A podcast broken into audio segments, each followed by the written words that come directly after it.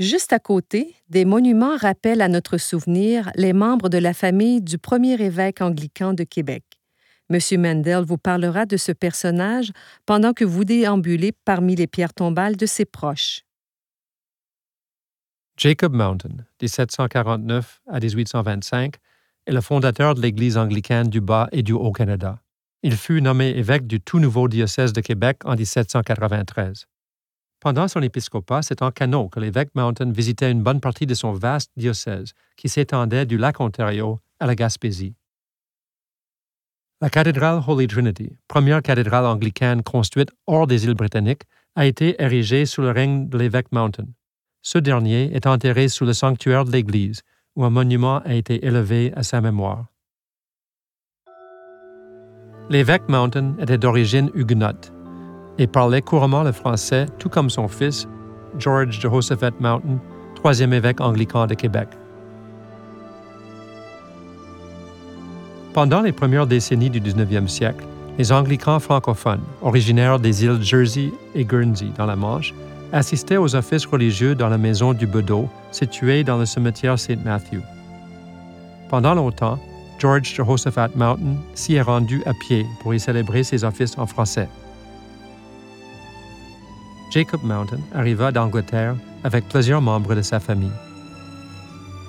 Certains d'entre eux sont enterrés ici, dont un de ses fils, Benjamin Kentish Simcoe Mountain, né et mort à Québec en 1796, à l'âge d'un an.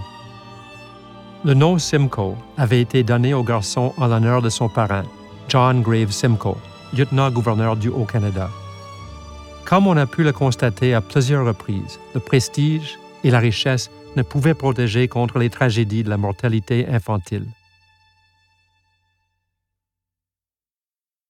Regardez maintenant vers l'Église. Une parcelle d'Angleterre. Le site historique de l'église et du cimetière Saint Matthew est aujourd'hui une oasis urbaine au cœur du quartier Saint-Jean-Baptiste. C'est comme une parcelle d'Angleterre posée au milieu de la ville. Dessinée et construite par des architectes et des artisans nés et formés en Grande-Bretagne, l'Église est le reflet des valeurs artistiques et spirituelles qui prévalaient dans ce pays au 19e siècle.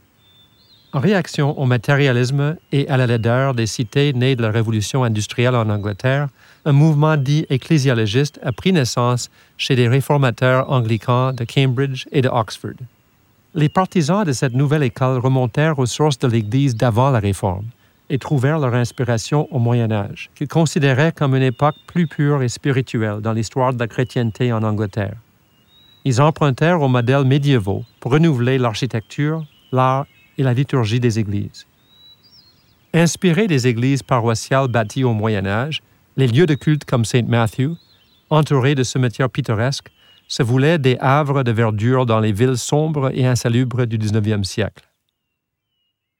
Après la visite du cimetière, nous vous invitons à découvrir l'intérieur de l'ancienne église Saint Matthew. Même si le bâtiment loge aujourd'hui une bibliothèque publique, les vitraux et l'ornementation intérieure ont été soigneusement préservés pour le bonheur de tous.